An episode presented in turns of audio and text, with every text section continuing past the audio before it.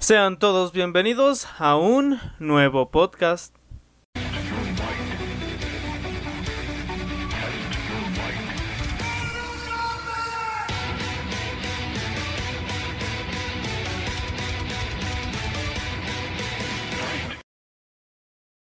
Hola, hola, bienvenidos aquí un nuevo podcast que como ya saben, aún así me veré en la necesidad, o más bien prefiero explicarlo continuamente si es el primer podcast que ves, es un formato distinto al que a los videos que eh, comúnmente vemos en el canal, ya que en primer lugar, en primer lugar no hay edición, eh, todo tal cual lo que digo es como se queda, lo que grabe, lo que salga, lo que platique, lo que se me ocurre, lo que venga a la memoria.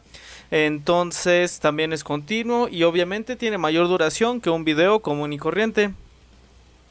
Este se tratan de temas distintos a los del que el canal a los del que el canal comúnmente habla, podría decirse que es una sección off topic y que por último y más importante, la imagen que estás viendo ahora mismo en pantalla es la misma que verás durante todo el video, por lo que la intención de este tipo de videos o mejor dicho podcast es que no estén necesariamente pegados a la pantalla, sino que puedes estar realizando alguna actividad como tejer, este bordar, eh, pasear a tu perro, eh, hacer tarea, leer algún libro, conducir, sencillamente estar acostado mientras ves memes en tu teléfono, algo por el estilo, ya sabes, algo que no necesariamente requiera de toda tu absoluta concentración y atención en la pantalla del video.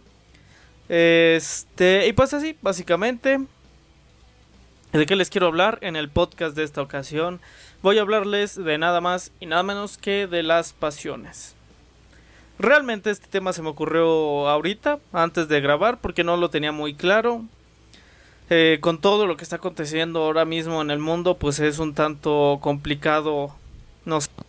Pero pues yo les vengo a hablar de que se apasionen, se apasionen por algo. Eh, eso a raíz de que mm, eh, estaba pues casual en mi teléfono, en Facebook, tal y cual. Y de repente me apareció un video de unas PC Master Race de unas computadoras súper hermosas y súper caras, lógicamente. Y si bien yo estoy bastante orgulloso de lo que he logrado con Clementine, que es mi computadora, pues sí veo esas cosas y digo, wow, imagínate tener, imagínate tener semejante máquina. Y no solo en eso, ¿no? O sea, por ejemplo, yo actualmente tengo un teléfono gama media baja ya. Al mucho media media. Y pues ves que van saliendo que Galaxy S20, que iPhone 11 Pro, aunque no me gustan los iPhone. Y entonces pues ambas cosas las menciono porque ambas son van relacionadas con dos temas que me apasionan muchísimo, que es la tecnología. Entonces, cuando algo te apasiona, mmm, te interesa estar más y más inmerso y más y más rodeado de eso que te apasiona, sea lo que sea, una actividad, eh, un cierto nicho de conocimiento, eh, una persona, lo que sea, lo que sea, realmente son maravillosas las pasiones porque uno nunca se da cuenta de dónde provienen realmente. Como a un niño que sencillamente ve un carro de juguete y le llama la atención y a lo mejor ese llamado de atención que tiene a los cuatro años en 15, 20 años eh, ves a un adulto apasionado por los autos, que conoce perfectamente las partes de un motor, que conoce la mayoría de los modelos, que sabe muchísimo de autos, que quizá a lo mejor está estudiando para ser piloto o algo por el estilo. Entonces son maravillosas porque te vas... Eh, vas metiéndote más y más y más y más hasta que no te das cuenta de lo metido que estás, pero es sencillamente maravilloso. Y si bien digo que es algo natural, por ejemplo, a mí en el tema de las lo que es Mortal Kombat, del mundo de YouTube, de crear contenido, las computadoras y los celulares, la tecnología en general, pues fue algo que como les dije fue simplemente dándose. Yo nunca tuve la intención de, hay un teléfono, voy a averiguar cómo funciona tal y cual. No, sencillamente yo tenía algo, yo tenía un teléfono pues muy sencillo, muy económico, ya hace 5 años, que es un poco más. Y pues yo ya tenía planes de cambiarlo, quería un mejor equipo, tal y cual. Y fui investigando, leyendo, este, viendo videos, viendo reviews, comparaciones, entendiendo los distintos componentes, para qué sirve cada uno de ellos, las diferentes gamas y diferencias entre ellos y entre otros modelos, entre esto y esto, cómo es por, qué se justifica mm, el precio de cierto equipo en particular y todo ese tipo de cosas, ¿no? Entonces, horas y horas y horas, horas dedicándose a averiguar más del tema. Eh, y en mi caso ya logré cambiar de teléfono. Y, pero uno sigue emocionado, de verdad. Sigues inmerso e inmerso e inmerso. Y lo mismo con las computadoras. En mi caso fue parecido. Yo al fin decidí armarme mi computadora, que es Clementine. Y si bien a mí siempre me ha gustado la tecnología, la tecnología ya tenía ciertas nociones, nunca me había dedicado, nunca había dedicado tanto tiempo a averiguar a fondo cómo es que funciona todos sus componentes, cómo se arma, cómo se defarma, cómo se arma, cómo se desarma, los posibles problemas que puede llegar a tener. Todo ese tipo de cosas y me puse a investigar y investigar y investigar y a leer y a leer opciones económicas porque pues no tenía mucho presupuesto hasta que finalmente me decidí por los componentes eh, los pedí, los compré, la armé y prendió a la primera. Me siento orgulloso de eso. Bueno, cable donde no iba y e hizo que no prendiera. Pero ese fue el único error que tuve. Ya lo acomodé y pum, a la segunda prendió como si nada. Este. Y pues vaya. Como ya dije, son cosas que personalmente siento que se van dando. Pero también hay muchísimas personas que realmente o no se dan cuenta o no encuentran algo que realmente los apasione. Y esto se ve pues muy seguido, ¿no? Eh, tan solo por se tiene la idea o más bien pues sí, lo idóneo y lo ideal sería que una persona se dedique a trabajar en lo que lo apasiona, ¿no? Sea lo que sea, desde cocinar, estudiar las leyes, la anatomía, eh, la mente, todo ese tipo de cosas que te apasione. Porque personalmente pienso que muchos nos vamos con la pinta de que ya es lo mismo que te apasione y creo que sí hay una gran diferencia entre que por ejemplo te guste la película de Harry Potter y que leas los libros, eh, sepas de la autora, veas todas las películas, comentarios del director, del guion, este, entrevistas y todo ese tipo de cosas te veas tan sumergido en el mundo de Harry Potter. Eh, digo este ejemplo porque la otra vez vi un video de Talking ya un youtuber muy bueno, 100% recomendado, donde pasaba escenas mientras criticaba a Harry Potter, que por cierto no me gusta Harry Potter, detesto Harry Potter. Bueno, no lo detesto, detesto a su fandom. Harry Potter por sí solo no me gusta sencillamente. Eh, ah, sí, y durante su video pues pasaba distintas escenas de cosplayers, de vatos sumamente inmersos en lo que es Harry Potter y tú dices, wow.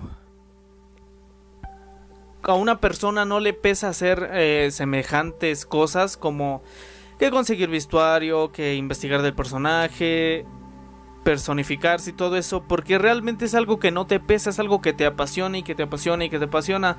Eh, por ejemplo, los videojuegos probablemente es algo que muchos de ustedes se apasionen.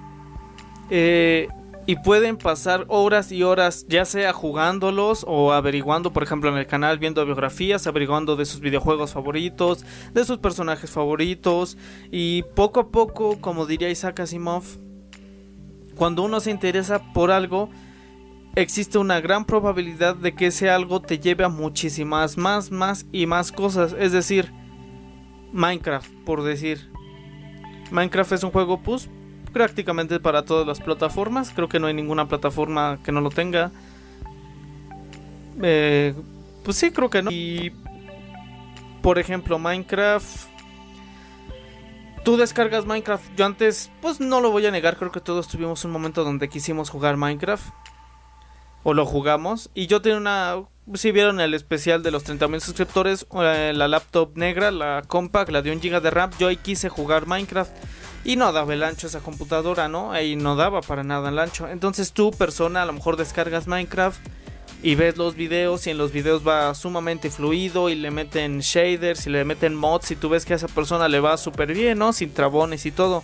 Y a lo mejor a ti te va pues decente, normal, pero que le metes un shader que un mod y no da tu computadora, ¿no? Entonces tú empiezas a preguntarte qué es lo que está pasando. ¿Por qué mi computadora no, no hace que esto suceda de tal manera? Entonces investigas y te encuentras con los requerimientos, ¿no? Que Minecraft necesita, no sé, 8 GB de RAM, eh, GTX 1060, eh, 4 núcleos, 2 núcleos, tal, tal, tal. Y tú dices, ok. Y luego tú vas averiguando, ah, ok, RAM es este componente de la computadora que comunica esto y lo otro y aquello.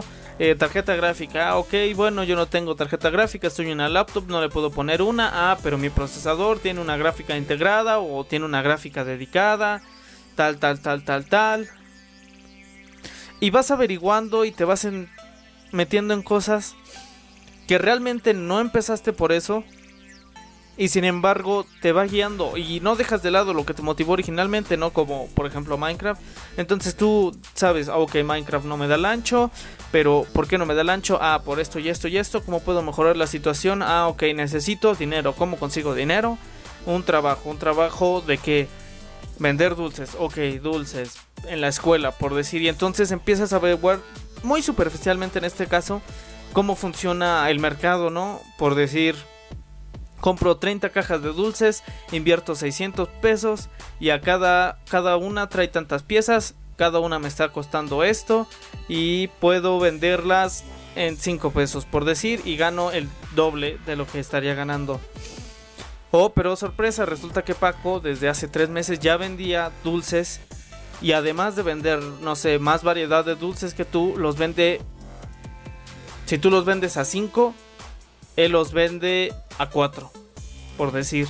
Entonces piensas, ¿qué puedo hacer? ¿Qué, ¿Qué nos indica el mercado? Oferta y demanda, ¿dónde puedo mejorar? ¿Qué puedo tal y cual? Y dices, ah, bueno, vende más variedad y los vende un peso más barato. Entonces voy a lo mejor poner un dulce de 5 pesos o dos por 3 pesos, por decir. Entonces la persona, tu ganancia se va a ver disminuida por venta independiente, pero entonces a lo mejor te compran más a ti por tu promoción. Y pues básicamente el fastidioso y odioso capitalismo.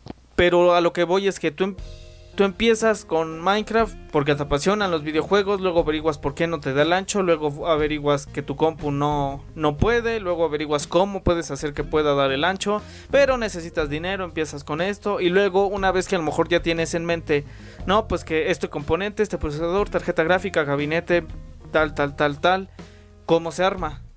Y empiezas a averiguar, no, que esto se arma, o a lo mejor buscas una tienda en tu localidad donde ya te la vendan armada, pero lo que quiero decir es que con que algo te apasione, ese algo te puede llevar a límites insospechados de verdad. De lo que sea, de lo que sea, en verdad, de lo que sea. Y si bien puede ser no tan fácil encontrar algo que te apasione, piensa que realmente es lo que disfrutas hacer, lo que sea, aun cuando no lo hagas muy seguido, ¿no? Si tú dices, oye, wow, yo disfruto enormemente viajar, el trayecto, eh, conocer nuevos lugares, nuevas experiencias, pero pues nada más puedo hacerlo, no sé, dos veces al año, una vez al año por las vacaciones, por el trabajo de mis papás, porque yo no junto el suficiente. Es lo que amo hacer, y yo siempre he sido de la idea de que debes entregarte totalmente a lo que amas hacer. Pero también, así como tengo esa idea, debes hacerlo con un plan. No un plan B, pero sí todo bien pensado. Porque las artes son bellísimas, nos dan... alimentan nuestra alma, pero... Seamos sinceros. Eh, seamos sinceros eh, si te dedicas a lo mejor a pintar, a fotografía o algo así, muy probablemente, como dirían por ahí, terminarías muriendo de hambre porque no es muy bien remunerado, a mucha gente no le interesa, o mucha gente sencillamente no está dispuesta a pagar lo que cree y malbaratan tu trabajo, ¿no? Porque, no sé, una sesión de fotos de 10 fotos que te cuesta 2 mil pesos, 200 dólares, mucha gente se le hace muy caro y dice, no, es que yo tengo un cuñado que tiene una cámara digital que mejormente no se compara un trabajo de esa magnitud, por dar un ejemplo, ¿no? Entonces creo que a lo mejor sí dedicarte a lo que amas, pero pues sí como pensando bien, oye, wow, ¿qué pasa si a lo mejor durante mis primeros seis meses de fotografía nada más tengo un cliente o ningún cliente? ¿De dónde voy a sacar dinero? ¿Qué voy a comer? ¿Qué voy a hacer? Entonces sí tener bien pensado y no simplemente entregarte con la esperanza de que porque tomas fotos buenas o decentes, te vas a convertir en, en un fotógrafo altamente reconocido y vas a tener muchísimo trabajo. A lo mejor no muchísimo dinero, pero sí muchísimo trabajo. No. Creo que también hay que ser realistas en ese sentido, por ejemplo, como YouTube. Mucha gente le gusta YouTube, le apasiona YouTube y quiere ser creador de contenido, pero en serio, YouTube como trabajo cuesta mucho, cuesta mucho, no generas mucho dinero. O sea, yo siempre he dicho que si alguien se quiere meter a YouTube, sea porque le gusta YouTube, porque quiere a las masas o a los muchos o pocos suscriptores que llega a tener, pero quiere estar ahí no por el dinero, porque en serio no hay dinero para nada. Dinero en los primeros meses, incluso los primeros años.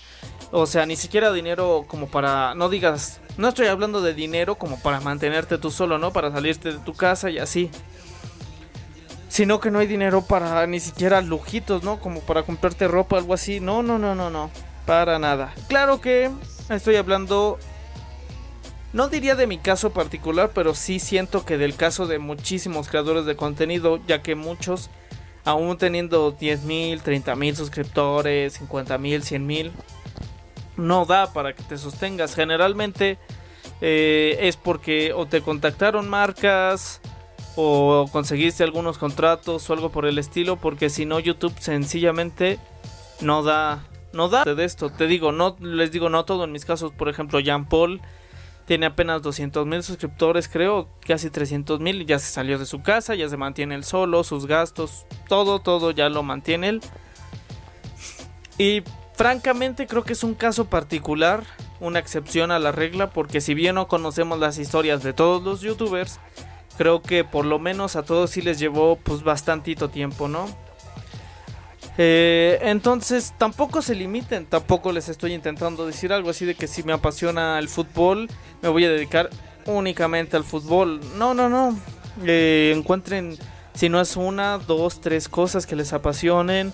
Eh, vean de qué manera pueden juntar esas tres. Por ejemplo, si les gusta el fútbol y qué será.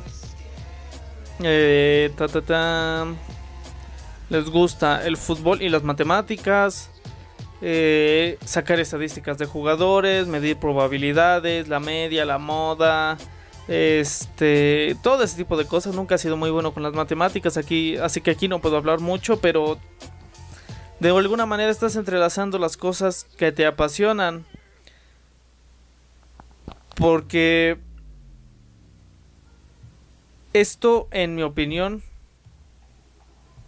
aumenta tu pasión y te abre muchas más puertas, ¿no? Porque a lo mejor, bueno, tú dices, me gusta mucho la fotografía, pero hoy no, yo hago arte, yo no puedo rebajarme a tomar fotos de otras cosas, yo quiero fotografiar personas expresando situaciones, quiero transmitir emociones con mis fotografías, pero pues nada, creo que no es una idea tan viable entonces, bueno, me gusta la fotografía, pero a lo mejor puedo hacer sesiones más económicas a gente que quiere fotos de su mascota, a personas que quieren fotografiar sus productos para publicitarlos, a lo mejor a este, no sé, a niños en reuniones, tomar fotos en los eventos, graduaciones, bodas y todo eso.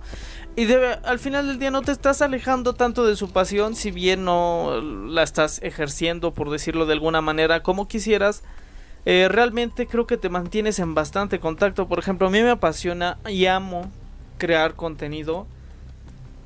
Creo que nunca lo he dicho, pero la parte que más me gusta y también menos me gusta de hacer videos es precisamente hacer el video como tal, la edición.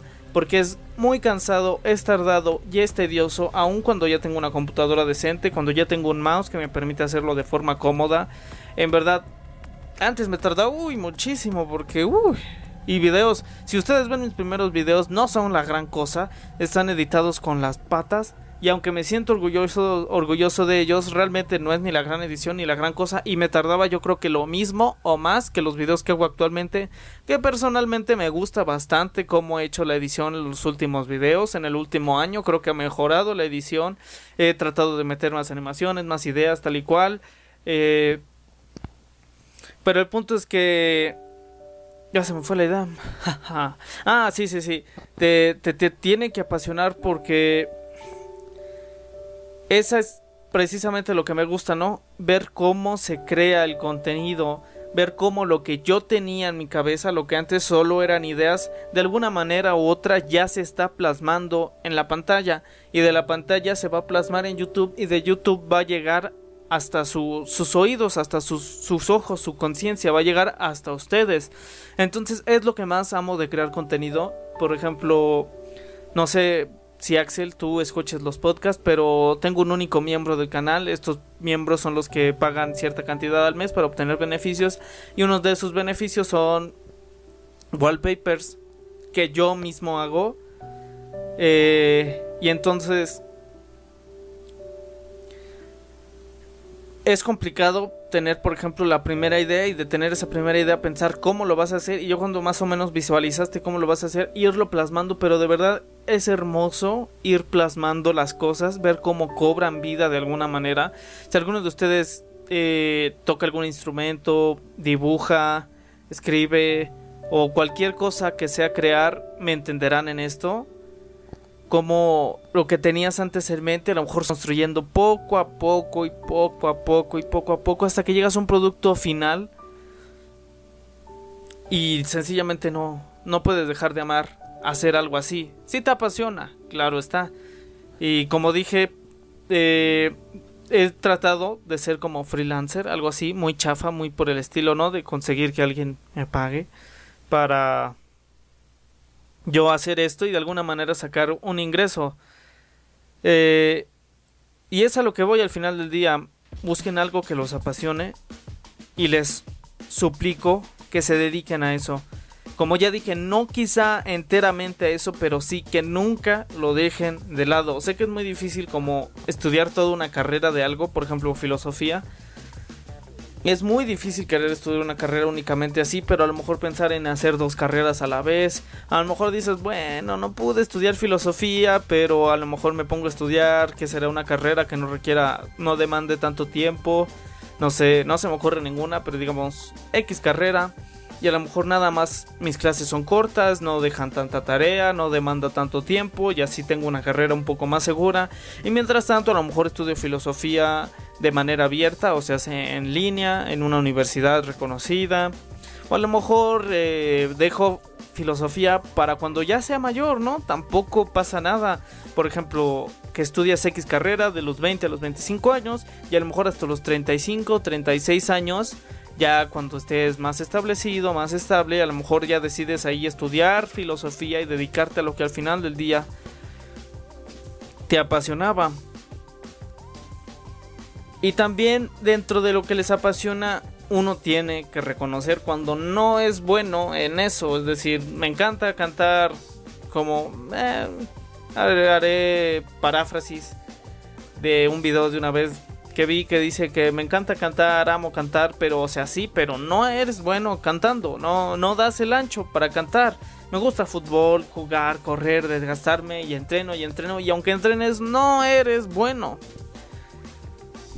Y sí, puedes practicarlo y así, pero si de por sí muchas pasiones a lo mejor no son viables, económicamente hablando, eh, no tienes por qué alejarte de esa pasión, ¿no? Porque a lo mejor, bueno, no soy bueno jugando fútbol, pero oye, ¿cómo me puedo mantener cerca de este negocio? Bueno, no de este negocio, de este tema, ¿no? A lo mejor estudias comunicación, te haces periodista y de ahí periodista en deportes, vas a ver los partidos a los estadios, haces crónicas de fútbol, haces estadísticas, eres comentarista, eres... Eh, ¿Qué será? A lo mejor puedes ser entrenador, puedes ser manager de un equipo, puedes hacer tu equipo. El punto es que no hay que cerrarse las puertas en lo que te apasiona y puedes ir rascar y rascar para de alguna manera u otra dedicarte a eso. Yo personalmente lo que me apasiona es la tecnología, y con la tecnología tiene, y es a lo que voy, tiene que ver muchos temas, porque la tecnología son celulares, aparatos eh, inteligentes, el Internet de las Cosas, computadoras, procesadores, eh, monitores, eh, y muchísimas cosas más, ¿no? Pero también se va de la mano para otras cosas que me gustan, que son los videojuegos, la edición y la creación de contenido, pues depende de la tecnología. Y todo ese tipo de cosas y te vas metiendo más y más y más y más y más. Y si bien esa es una cosa que me apasiona, el derecho siempre me ha gustado y me ha apasionado. Aunque siempre me pareció muy complicado.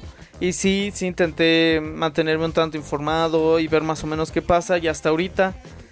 Y eso personalmente lo considero como un pequeño error de mi parte, no meterme quizá tan de lleno a lo que me apasionaba, me apasiona mejor dicho que es el derecho, y esperarme hasta la carrera, creo que me pude cimentar un poquito mejor antes de entrar a la carrera, y ya entrar con ciertas nociones. Pero bueno, ya estoy aquí.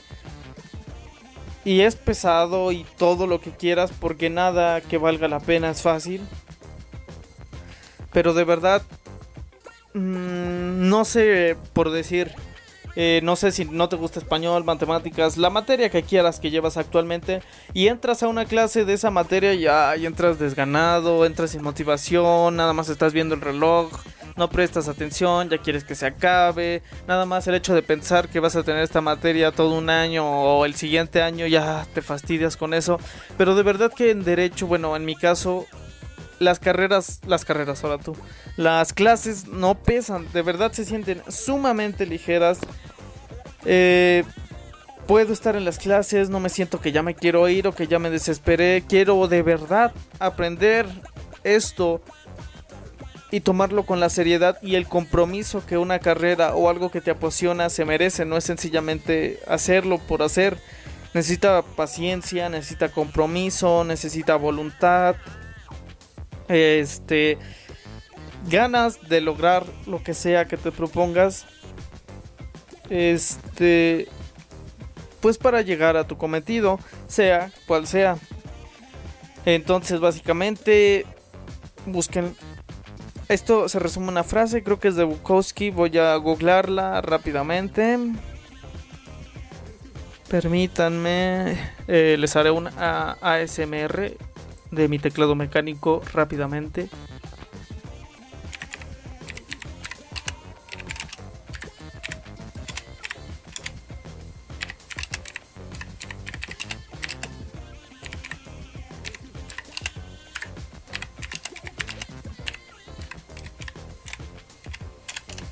Listo, ya la encontré. Sí, era de Bukowski. Y él básicamente dijo en cierta ocasión, encuentra lo que amas y deja que te mate. Y de verdad, una frase sumamente acertada, que creo que muchos deberíamos hacerle caso. Y pues sí, creo que muchos deberíamos hacerle caso. Y también antes de que se me olvide, eh, la pregunta de esta semana, que por cierto se me ha olvidado eh, saludar al, que contestó bien, pero lo tengo ya anotado, no te preocupes, te voy a saludar en un video. Eh, la pregunta de esta semana, les recuerdo, quien conteste bien, quien conteste correctamente primero esta pregunta en los comentarios, se llevará una mención y un saludo en el siguiente video del canal, no en el siguiente podcast, en el siguiente video todavía debo un saludo y una mención, pero ahí la tengo anotada. Entonces la pregunta para esta semana es... ¿Cuál es la entrega de Mortal Kombat que más copias ha vendido? La más vendida, el juego más vendido de Mortal Kombat. Ahora, combatientes, si escuchan un poco distinto el sonido es porque estoy en una llamada. Voy a hacer por primera vez algo en esta sección del podcast que no había intentado hacer anteriormente y es que a Voy a tener un invitado, a un amigo, uno de mis mejores amigos, un hermano que conozco desde hace años, lo tengo como invitado, su nombre es Alberto Lizalde. Alberto, salúdanos, ¿cómo estás? Hola, ¿qué tal? Este, muy bien, muchas gracias, gracias por invitarme, estoy muy contento de regresar a hacer esto que tanto nos gustaba, que es el compartir ideas y hablar un poquito de lo que nos gusta y nos disgusta y sobre todo lo que hemos compartido a base del tiempo, ¿no? Sí, claro que sí, porque bueno, eh, hace como tres podcasts yo les llegué a comentar que mi último semestre de preparatoria de CCH fue particularmente ocupado porque tenía, bueno, tengo y tenía pareja en ese entonces, tenía tenía el canal, estaba haciendo los videos, este, pues el último semestre es en teoría el más difícil y además yo impartí un taller en mi escuela, el taller lo empecé con él, que fue la idea original, más o menos, ¿cómo empezó en ese entonces? Pues la idea empezó básicamente por, bueno, yo creo que teníamos una inquietud, básicamente siempre, creo que siempre hemos tenido como la, ¿cómo decirlo? La habilidad mental de que si alguien comentaba algo, tú rematabas con algo más o, o, viceversa. Entonces siempre como que nos estamos contestando para esos comentarios y un día recuerdo que te dije, eh, quiero aclarar esto que cuando le dije esto, eh, acababa de pasar por algo muy difícil. Eh, que iba al taller va a entender esa referencia y sabe que pues, había un nombre prohibido por ahí sigue estando prohibido. No, bueno, la verdad es que ya me es indiferente. Yo creo que a lo mejor va a escuchar esto y le mandamos un saludo. Este, el punto era que eh, yo le dije, bueno, pues vamos a distraernos, no tenemos nada que hacer, somos chistosos, vamos a empezar a hacer un podcast. Digo, un, taller, perdón, perdón, perdón, un taller de stand-up y ahí nació la idea, pero básicamente creo que todo empezó por un corazón roto y por en ese momento estabas tú y Jair, también le mandamos un saludo y pues nada más, creo que así fue como la idea. Sí, así fue la idea. Y fíjate que no sé por qué, eh, o sea, una, una, vez que me dio esa idea, todavía nos tardamos un año en empezar el, el taller, abrirlo, porque nos hicimos bien idiotas. Sí, porque te acuerdas que, bueno, salieron las convocatorias, ¿no? Que quisiera abrir un taller y quisiera escribirse. Y nos pasamos y cuando, no, más bien cuando pasó esa idea fue cuando empezó, se puede decir que el segundo semestre, para que no te inscribes. Y fuimos a la difusión cultural y le mandamos un saludo a ese profe que, bueno, al Marín. El Marín no quería decir su nombre porque iba a hacer un comentario acerca de él. Ahora ya no sé si deba hacer ese comentario. Ay, no hay falla. bueno, el punto es que, bueno, decían que le gustaba la motita, ¿no? Entonces, pues, digo, es algo muy normal, algo que el 420 acaba de pasar. Entonces, pues, bueno, el punto es que ese güey nos dijo que no podíamos hacerlo porque las fechas se nos habían pasado, estamos bien, tontos. Y entonces lo recorrimos para el otro semestre que fue en... No fue, fue en cuarto, ¿no? No. No, porque, eh, si yo no mal recuerdo, el primer intento fue en tercero. Ah, sí, sí, sí, sí, El segundo intento precisamente fue cuarto semestre, pero... Y el, el segundo intento fue el que mejor nos salió, creo yo. Ajá, sí, el que ya nos había explicado más las bases y que nos dio las fechas de para el siguiente semestre que no se nos vuelva a pasar. Y ya el quinto semestre fue esa vez que fuimos, pues ya firmamos nuestra sentencia. Eh, básicamente creo que lo que hicimos fue como marcar un, un, hito en los talleres porque yo siempre veía que daban como talleres como, o sea, sí te pueden ayudar, ¿no? No digo que no ayuden, pero así como de creación literaria, de de, del baile polinesio y no sé qué chingos eso, pero el punto es que daban talleres que siento que no llamaba la atención. Y cuando empezó el stand-up, bueno, cuando empezamos el taller, tuvimos buena mm, concurrencia, pero desgraciadamente hay algo que no tenemos y que queremos tener, es fama, ¿no? Entonces, como no teníamos fama, la banda nos veía y decía, ah, estos güeyes nos van a enseñar. Y, y, pues creo que se empezaron a ir en nuestro primer intento porque en el segundo pues ya empezamos a agarrar más práctica y empezamos a jalar más banda y, funcionó, funcionó, funcionó. Sí, sí, sí, yo más que nada, pues mira, nosotros siempre creí que sabíamos más que los que asistían, la verdad. A lo mejor nada más un poquito más, pero más. Pero yo siempre vi también el taller al final del día como la oportunidad de tú poder probar tu material, porque no es lo mismo presentarlo a un grupo de amigos o a tu pareja. Entonces en el taller, si tú ya tenías las ideas, te dábamos la oportunidad tanto de, ensayarlo, de presentarlo entre los mismos miembros y, ya cuando se hacían las presentaciones, pues de que te presentaras.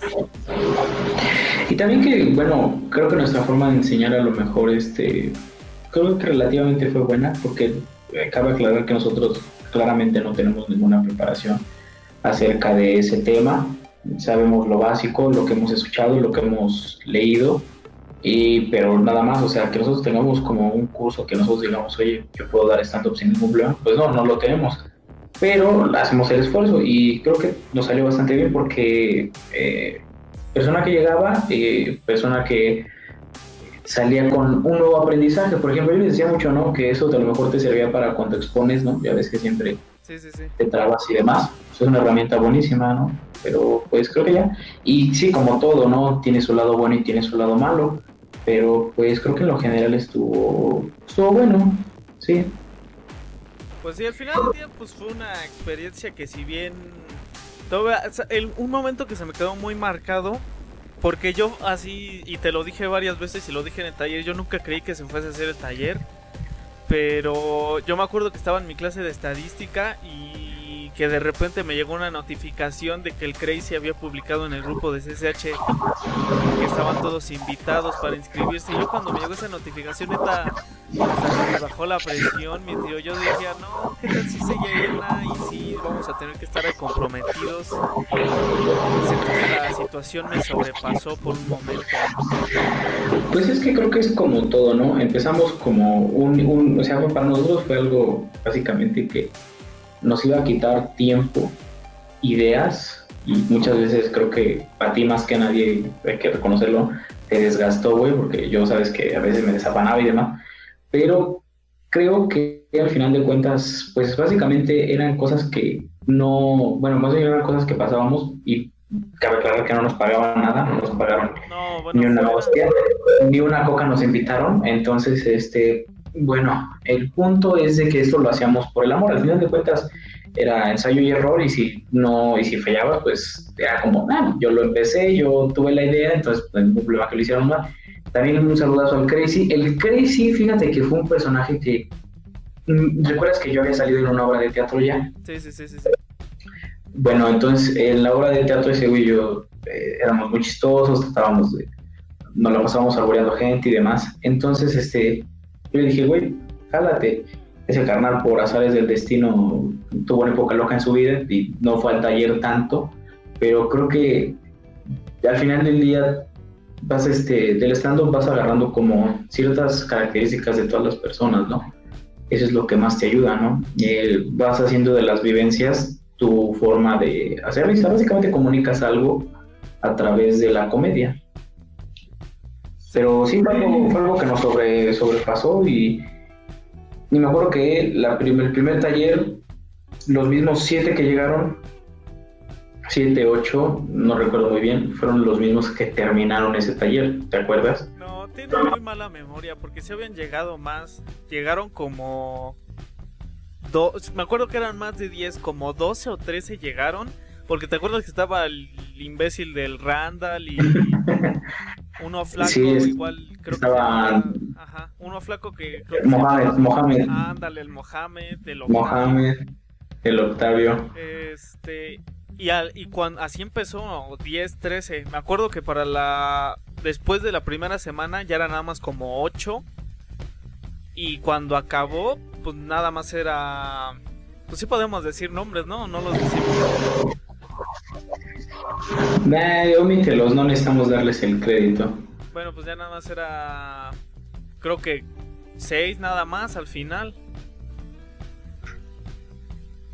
Sí, entonces, pues ahí, ahí por ejemplo, podemos ver que, tuvimos no la concurrencia que esperábamos, ¿no? Pero al final de cuentas, pues fue un buen, este, un buen aprendizaje y, y lo seguimos llevando a cabo. Básicamente, como dicen, no nos rendimos ahí, sino seguimos intentando eso. Sí, de hecho, yo he estado. Pues mira, yo ya no te, voy a ser franco, ya tiene mucho que no escribo una rutina, pero sí tengo por ahí escritas unas ideas. E igual he estado viendo que con un permiso te puedes ir a presentar por, por algunos lados, ¿no? Así como callejero. Entonces también he pensado que a lo. Bueno, estas ideas las tuve antes del condenado coronavirus. Sí, claro, el coronavirus nos vino a destrozar a todos. Sí, destrozó a medio mundo y la otra mitad le trae ganas. Y, y pues, pues ya no se hizo, ¿no? Pero creo que también podríamos explorar acá como, pues acá, pues en otros lados, ¿no?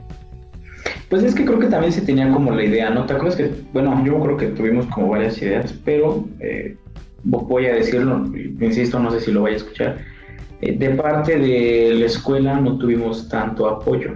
Eh, y hasta en los últimos semestres, ¿no? Era así como de, ay, sí, están estando, qué chistoso, ¿no? O sea, básicamente nos tomaban como, como un juego. Y, y sí, o sea, no lo voy a negar.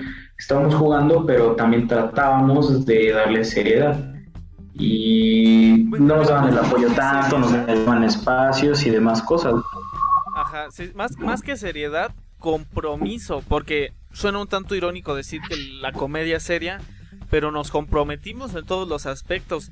Cada semana impartimos el taller, eh, intentábamos hacer nuevas temáticas, buscábamos presentaciones, buscábamos el espacio y todo.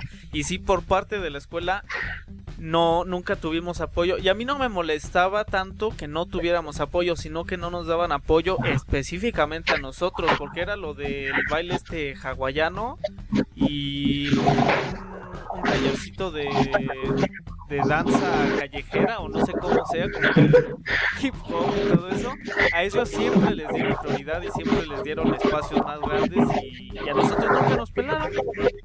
Yo creo que si te acuerdas con alguien dije, oye, pide un micrófono, una bocina y un micrófono y con eso, mamá, y con eso lo armamos. No nos lo prestaron, o sea, básicamente era así como de, no, están ocupados, este, voy a dar una exposición más al rato y tengo que guardar el material. O sea, siempre, siempre hubo como cierto como cierto detenimiento, ¿no? Se me atrevo a decir, pero pues al final de cuentas se logró. Eh, después de esa generación, eh, siguió una generación, este, no recuerdo si fue cuando empezaron a entrar los de primero, sí. ¿Quiénes? Eh, después de eso empezaron a entrar nuevas personas, ¿no? En esa generación, ¿quién estaba? Sí, sí, pues en, en, esa, en esa generación entró el rabino. El rabino.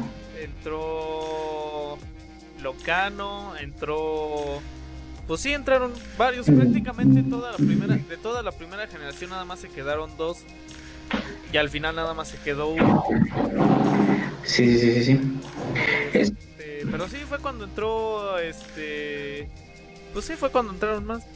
Bueno, en la segunda generación pues ya traíamos como, ¿cómo decirlo? Como que ya veníamos más ensayados, ya traíamos un poco más de de experiencia, de experiencia. sí, se puede decir experiencia. Tanto de experiencia en el ámbito que competía, bueno, que compete al taller, tanto experiencia nosotros como maestros, como mantener un grupo en calma, como tratar de enseñarles algo. Es que, por ejemplo, trata, es que, o sea, hay quien tienes a tu profe, ¿no?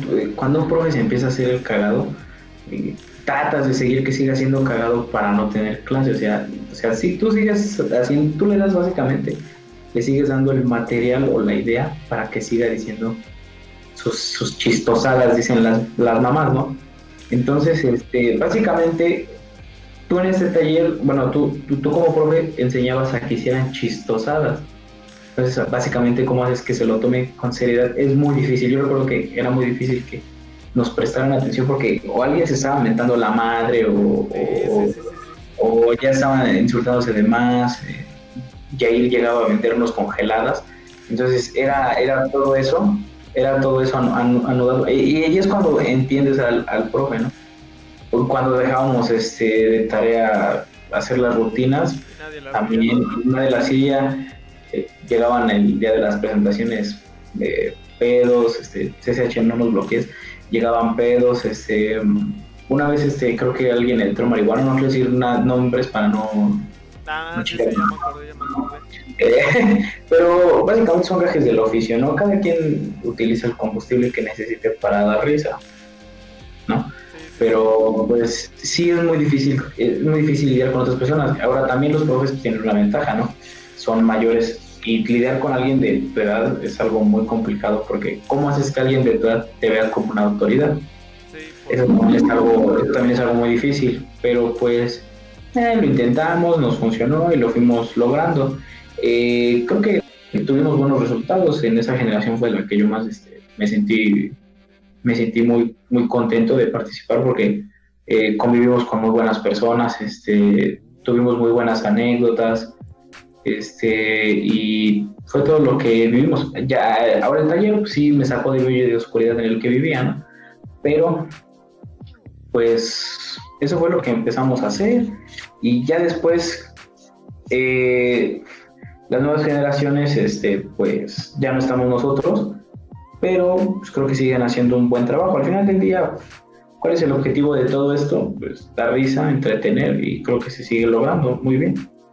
Sí, pues de hecho sí, y es de lo que más me siento orgulloso en ese sentido, porque yo personalmente, porque tú no fuiste muchas clases, pero el taller inició y fue la primera generación del quinto semestre, luego fue la segunda generación de sexto semestre, luego fue un taller intensivo en periodo de vacaciones que fueron dos semanas y ahí fue la tercera generación del taller y ya ese fue pues ahora sí que nuestra despedida, nuestro adiós fue el último que dimos y yo ya salí de SSH, pues aquí mi homólogo no, no salió. Eh, estamos, estamos en el repechaje, estamos este, jugando partidos para poder calificar a la siguiente ronda, no, no estamos exentos de, de pasar, pero pues eh, son cosas que suceden. Al final bueno, pero ¿quién se murió? ¿Eh? Ah, bueno, sí, eso sí. Bueno, ah. y el punto es que cuando yo ya salí de ahí, pues el taller, el mando del taller se heredó y actualmente ya un semestre fuera, ya hoy otro taller con otros alumnos y con otros profesores y espero que cuando este nuevo maestro salga se herede y ya llegamos a crear un legado Sí, sí, sí, por supuesto. O sea, estamos creando comediantes, ¿no? Bueno, creo que pusimos la base para que cada quien aportara su granito de arena, porque pues, o sea, como lo enseñamos nosotros, a como lo enseñan ahora, pues sí debe cambiar bastante la forma de, de la, bueno, no la forma de la enseñanza, sino la forma en que comparten conceptos o hay cosas que me imagino que normalmente tienes mil actividades en la escuela, pues se te deben saltar dos, tres conceptos importantes pero que al final del día, si tienes la habilidad, no son tan relevantes. Y claro, ¿no? Pues puede ser que ahorita, este, ahorita es muy difícil hacer comedia, creo que voy a hablar por todos. Por eso es muy difícil hacer comedia porque em, hay ciertos temas últimamente que han tomado relevancia y están siendo, pues básicamente no los puedes tocar tanto porque son temas sensibles para la mayoría de las personas, se podría decir. ¿Te acuerdas que alguna vez nos alguna vez nos censuraron? ¿Te acuerdas de eso? Sí, sí, creo que sí, era castrosísimo. O sea, básicamente es como es esto. La comedia, ¿cuál es su único objetivo? El, el comunicar, el divertir, el entretener. Claro, por supuesto, utilizas los temas que están viviendo, que están de moda, se podrá decir, pero solamente lo haces para tu chiste. Eh, hay una cierta línea que la gente no diferencia entre el chiste y insultar, y casi siempre lo toman como insulto o se lo toman muy personal. Ese es el problema de las personas. No, no, no entienden la diferencia entre un chiste y un insulto. O sea, sí, utilizas groserías, utilizas, este, no sé, no, si estás imitando a un profesor, vas a hacer una demanda a ese profesor, si estás invitando a... Sí, sí, sí, y es que muchas veces precisamente como para darle tono a un chiste o algo por el estilo, eh, caes en personajes que muchos de los tachan de estereotipos y que tú solo estás promoviendo un estereotipo. Eh, ahora, ahora, ahora, ¿qué pasó? ¿Qué fue ese ruido? Perdón, aquí unos vecinos molestos se ponen a jugar en la noche. Bueno, pero o sea... permíteme, de estereotipos de que si haces a un personaje homosexual, que forzosamente lo tienes que hacer muy afeminado, que muy amanerado, que esto, que lo otro, que si haces a una mujer, que forzosamente la haces como vanidosa o algo por el estilo, entonces mucha gente se ofende incluso por un personaje. O sea, sí, al final de cuentas es eso, un personaje, tú juegas con la exageración, ahí digamos es tu línea de que debes seguir, ¿no? Pero no, no lo acaban de entender. Recuerdo alguna vez, este, la primera generación no nos tocó tanta censura, hablábamos de todos. Eh, hubo quien hizo un chiste acerca de las mujeres, meramente para hacer este, pretender que las mujeres eran un poco mejor, pero antes haciéndolas un poco menos. O sea, el punto es de, esto es que al final de cuentas solo era divertir y entretener, no era más que eso. Yo creo que es un chiste de mis papás, no sé si lo sepan ellos, pero hasta ahí, ¿no? O sea, no ofendía a nadie y nada que ver. Eh, llegué a ofender a un profesor. Hubo un cierto evento que pasó en un CCH, no vamos a decir cuál para que no entiendan esta referencia a tantos. Eh, hubo un, evento ahí y yo hice un chiste acerca de eso y, la banda me juzgó, ¿no? ¿Cómo puedes burlarte de eso? Este, demás cosas. Son cosas que pasan al final de cuentas, cree conciencia va a ser un chiste, ¿no? Creo que, creo que se fue la meta. Sí, sí, claro. Y me alegra, me alegra que cuentes un tema, porque yo personalmente, mira, te quiero hacer una pregunta, pero una pregunta después de una pequeña anécdota, tú como mi, me igual comediante. ¿Te acuerdas hace, pues, pues sí, ya un año, ¿no? Que, no, no es cierto, fue este, sí, en enero, febrero, en marzo, a principios, que fue todo lo de las feministas, tal y cual. Pues voy, a hablar abiertamente, ¿no? Porque como diría Chabelo, es, es mi programa y cuando ustedes tengan el suyo, hagan lo que se les dé su gana, es mi canal y yo voy a hablar de lo que se me dé mi gana. Este, estaba todo esto y ves que muchas mujeres si bien el feminismo ha ido cobrando más fuerza como pasan los años, creo que personalmente los últimos cinco meses para acá han sido más significantes en este sentido y muchas mujeres han sacado más como que este lado empoderado de muerte al patriarcado y todo eso, ¿no? Entonces yo una mañana, este, eh, estaba esperando pues, a que iniciara mi clase y estaba con unas compañeras, ¿no? Y fue cuando se habló de todo este paro del 9 de marzo a nivel nacional. Y pues estábamos hablando, recuerdo que estaban tres, no, cuatro compañeras, bueno, cuatro amigas mías, un amigo mío y yo, ¿no? Y entonces estábamos hablando de qué iba a pasar, que si íbamos a tener clase y que no sé qué. Y entonces yo recuerdo decirle a una compañera, bueno, una amiga, ¿tú vas a venir este día? Y me dijo, no, pues yo no creo. Pues mi amigo y yo, ambos pues, hombres y caballeros, dijimos, no, pues está chido, ¿no? Poderte dar un día sueto, tal y cual, ya sabes, esta perspectiva misógina que tenemos. Y entonces yo dije, qué chido ser mujer, ventajas, no vienes un día, desventaja, que las violan. y mi amigo, mi amigo y otra compañera se rieron y las demás se me quedaron viendo feo. Entonces, para empezar, como toda la comedia, yo retraté una realidad, ¿no? No es una mentira. Claro, pero sí se me fueron un tanto encima. Entonces, esta es, esta es la, esta es la anécdota. Mira, la anécdota. Aquí mi pregunta es: ¿tú crees que realmente hay un tema del cual no se puede hacer comedia? Pues es que yo creo que es algo o sea, es algo meramente cultural, ¿no? El mexicano, desde la cultura siempre, o sea, desde muy antes se ha burlado de todo, se, burla de la muerte, ¿no? Cómo retratamos a la muerte nosotros es algo muy chistoso, ¿no? Le ponemos este, un traje de charro y, viene el 2 de, febrero, digo, el 2 de noviembre, ¿no? Entonces, entonces, el mexicano tiende a burlarse mucho de sí mismo. Yo jamás he visto que, que un mexicano se ofenda por algo que dijo el mexicano, ¿no? Eh, por ejemplo, cuando en el sexenio pasado hacían una chistosada, o sea, el presidente, no nos reíamos de él, nos reíamos de, bueno, sí nos reíamos de él, pero no era algo que nos ofendiera, o sea, básicamente todos los temas se pueden tocar, pero si, por ejemplo, si delimitas un cierto respeto, ¿no? O sea, sabes cuándo decir un chiste sí y un chiste no. En el lado del feminismo, pues sí es algo como muy complejo, ¿no? Yo tengo, tengo un chiste, que es un comentario que siempre hago, ¿no? Eh, que estamos viendo, o sea, que veo una escena en la calle que, no sé, ¿no? Alguien, alguien jaló a una mujer, este, oye, que llegan a contar historias, ¿no? Oye, que le pegaron a tal. Pues, yo siempre digo, oye, le pegaron por algo, ¿no? Nadie se le pega de gratis. Yo jamás he visto que, yo jamás vi que mi mamá llegara y me pegara de, ¿qué me pega? No está haciendo nada. No, no, o sea, tenía que hacer algo para que me pegaran cómo es este, a toda acción una reacción. Entonces, creo que básicamente de todo se puede hacer chiste, pero claro, ¿no? Todo, sobre todo con un límite. ¿Te acuerdas que nosotros defendimos a Platanito? ¿Recuerdas eso? Sí, claro que sí. Yo, defendía a Platanito por... ¿eh? Sí, sí, porque hizo el chiste del, del KFC, ¿no? De la guardería ABC.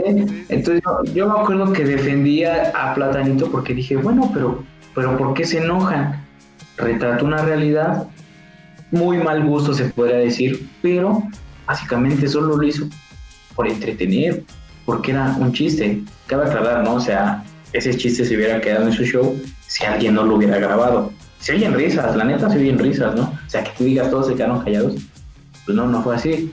Se oyen risas. ¿Por qué? Porque estuvo. o sea, estuvo, tuvo algo de.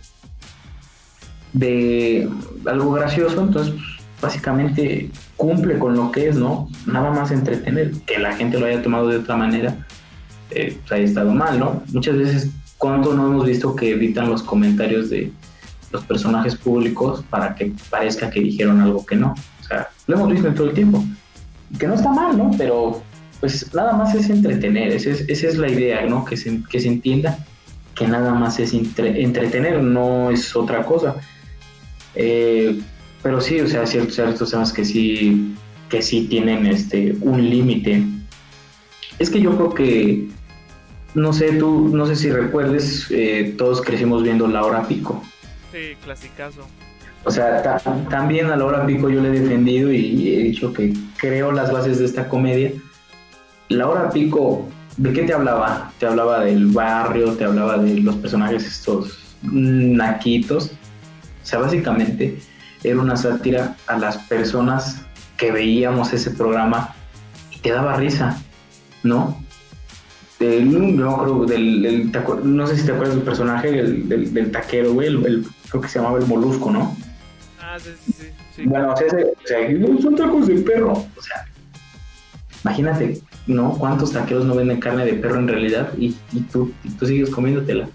O sea, retrataban eso, los judiciales, ¿no? Que era como de, que eran como muy pendejos, que el jefe no manda nada y, o sea, ese tipo de, ese tipo de cosas no te ofendían, retrataban una realidad, sí, por supuesto, pero al final de cuentas, ¿cuál era el fin? Entretener y proponer cosas nuevas. Como se decían de mujeres, ¿no? Eh, ¿Te acuerdas? Sí. El gordito.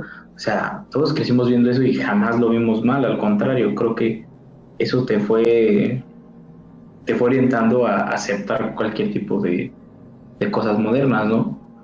Bueno, ese es, ese es mi punto de vista, no sé tú qué opinas. No, pues yo estoy eh, pues generalmente de acuerdo con lo que tú dices, excepto que, o sea, con todo lo de la hora poca, eh, la hora pico y todo eso, completamente de acuerdo. Pero yo sí no creo que la comedia sea puramente entretenimiento.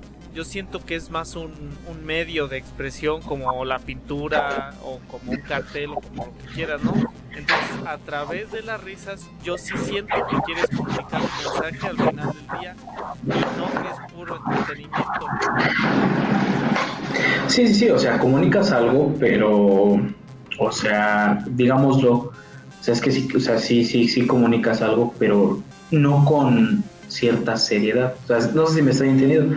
Cuando tú quieres comunicar algo, eh, por ejemplo, ¿no? Quieres comunicar lo del COVID, lo publican como tal, ¿no? Hacen este, una reunión y tal. Tú cuando comunicas algo por la comedia, comunicas tu punto de vista. No eres dueño de la verdad absoluta ni nada. Entonces, pues sí comunicas tu forma de sentir básicamente, ¿no? Creo yo, tu punto de vista y tu opinión también. Y por supuesto, no siempre es bueno, no siempre es malo, pero pues como todo, al final de cuentas es comunicar algo tuyo y tú eres dueño de todos los comentarios que tú emitas, no tienen por qué ofenderse, básicamente, si te quieren colgar, que te cuelguen, pero porque algo que tú dijiste, no por algo que piensen que todos pensamos. Ese es el problema. Sí, fíjate que, que también algo que acabas de decir interesante de que independientemente de que sea malo o bueno, Fíjate que yo no estoy de acuerdo con eso. Yo creo que es independientemente de que te lo acepten o no, porque por ejemplo, si todavía viviéramos en ese México de los 50 super machista y misógino y yo habría dicho eso de que las violan, o sea, y me querían decir algo, para empezar ni estarían en la escuela, ¿no? Sí, es, o sea, es algo es algo gracioso, bueno, no algo gracioso, pero es cierto, en los 50 no permitían mujeres en la escuela, menos el derecho. Ajá, no, mucho menos, no, no, no. Entonces, yo creo que en ese entonces, y habérselo dicho a puros hombres, pues habría sido sensación, se habrían orinado de la risa, pero hoy en día ya no es tan aceptado pues, por todos todo lo que se ha suscitado, no creo que está de más explicarlo. Sí, o sea, es que por ejemplo, eh, o sea, eh, eh, o sea, son, tú manejas, digámoslo, dos personajes, ¿no? Un personaje es el que vives toda tu vida, el que reflejas con tu mujer, este, con tu familia, y otro personaje que es el de la comedia. O sea, nuestro grupo de amigos todos nos hacemos el chistoso, todos hablamos cosas, y por ejemplo, voy a poner un ejemplo, ¿no? Las mujeres, esto lo van a entender algunos caballeros, todas las mujeres hablan de ti con su amiga. O sea, ¿cómo es esto? Si tú empiezas a ligarte a una chica, empiezas a hablarle, la amiga ya sabe de ti. Si tú le mandas algo, la amiga ya sabe qué le mandaste.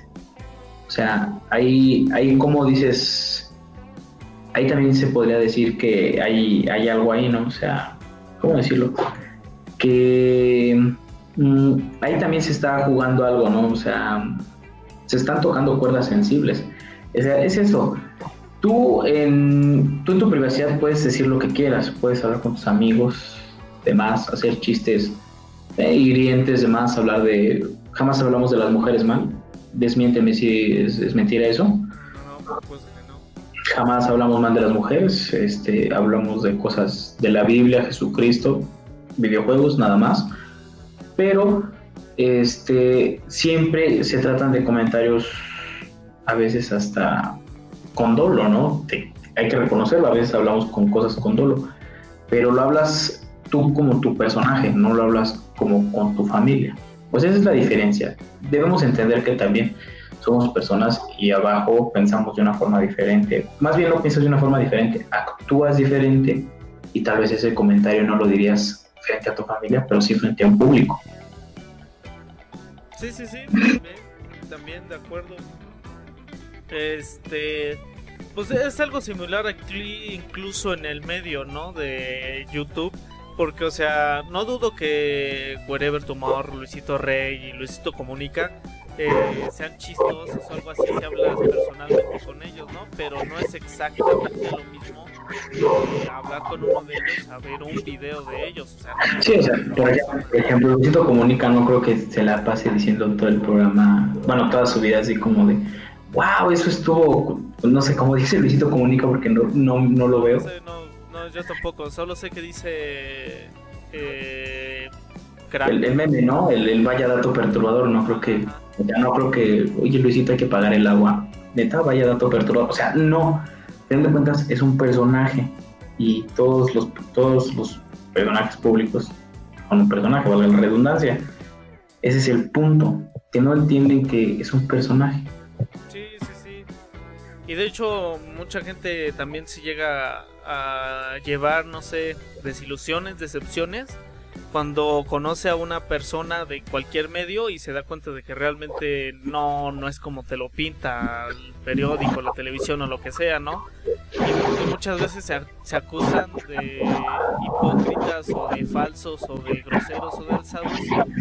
Realmente pues uno tiene que hacer la diferencia de que lo que estás consumiendo como medio de entretenimiento no es la persona de verdad. Sí, o sea, o sea, o sea, o sea, si volvemos a mismo, o sea, las mismas, o sea, tú no eres el mismo con tu familia como eres el mismo frente a la cámara, ¿no? O sea, tú, tú realmente lo ves de dos lados, lo ves con YouTube y lo ves con la comedia, entonces ahí te da diferentes perspectivas. Y, y así es todo, o sea, lógicamente, si quieren disfrutar comedia, no se cierren, ese es mi mejor consejo. No piensen como de que, ah, habló de las mujeres mal y demás.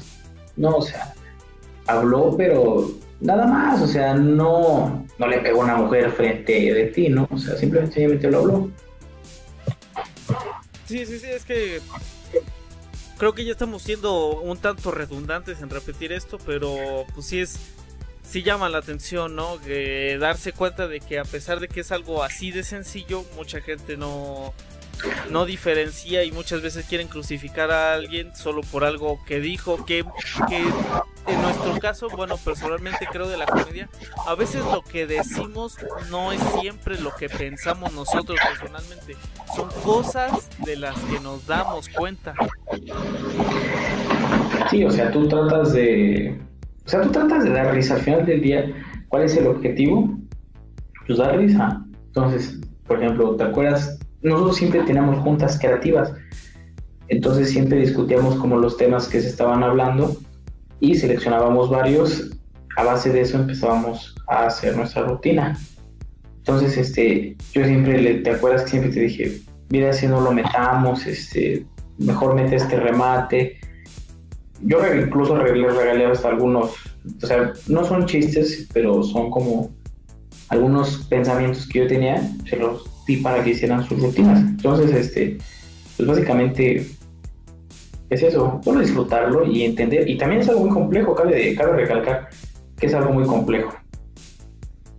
Sí, al final del día, como prácticamente toda actividad, ya sea crear contenido, este, formar un taller, dar X actividad, pues requiere experiencia, requiere esfuerzo, requiere ingenio, requiere paciencia, pues como prácticamente todo. Sí, claro, y que no dejen de hacerlo, ¿no? Básicamente que si ustedes tienen una inquietud, traten de llenar esa inquietud. Yo hablé a la chica que les gusta, hagan lo que ustedes quieran, pero hagan, no se queden con la duda, creo que ese sería nuestro mejor, este, nuestro mejor consejo, no se queden con el que hubiera pasado y demás, péguenle a lo que les gusta y van a ver que les va a dar buenos resultados. A nosotros nos los dio y pues aquí andamos. Sí, sí, sí, tanto en el taller como con, en mi caso, el canal, porque yo tenía mucho, no miedo, pero sí mucha angustia de cómo iba a organizarme con lo del taller, el canal tal y cual, e igual con el cuando inicié el canal no sabía hasta qué podía llegar de estar semanas con solamente 10 suscriptores, allá ahorita que llegan más de casi 30 suscriptores aquí, entonces, pues al final del día es un buen consejo este de que no se queden con las ganas, siempre traten de intentarlo hasta las últimas consecuencias, a lo mejor no lo logran, a lo mejor fracasan el primer día o a lo mejor ustedes son el siguiente ¿Qué comediante bueno te gusta para ejemplificar? Polo Polo, ¿no? Polo Polo me encanta. El siguiente Polo Polo. Ah, y, pues, no, eso fue bueno. Mira, sabes que no voy a discutir esto contigo.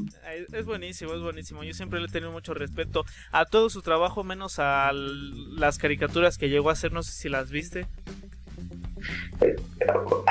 Mira, sabes que no, a mí me gustaban, pero insistimos, son puntos de vista diferentes era bueno, o sea, Memo Ríos, ¿no? También sacó buenos cassettes. No, es que si tú querías ver caricaturas groseras, te ponías a ver huevos, no veías otra, no veías a Polo Polo. Uf, joyísima huevos. Vete a la vez, ¿no? Me acuerdo que empezaba. Entonces, era bueno porque te en cualquier mamada. Sí, sí, sí.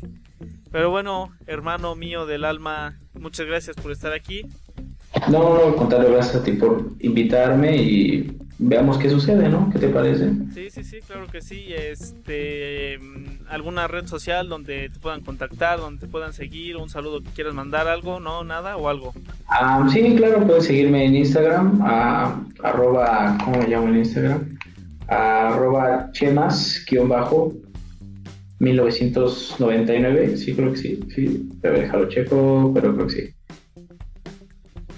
Ah, sí, así me llamo. Bueno, Chema bajo 1999 en Instagram y nada más síganme. Y también le doy un saludo a um, una mujer que quiero, quiero bastante. Me mando un saludo. Ella me dijo que iba a escuchar el podcast. No lo sé, digo que lo iba a escuchar completo.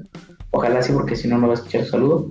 Pero pues le mando un beso y un abrazo. Sabe que la quiero mucho y pues. Ok, vale, vale, vale. En cualquier forma dejo el link este, en la descripción con su perfil de Instagram. Y de nuevo, muchísimas gracias, hermano. Hasta el siguiente.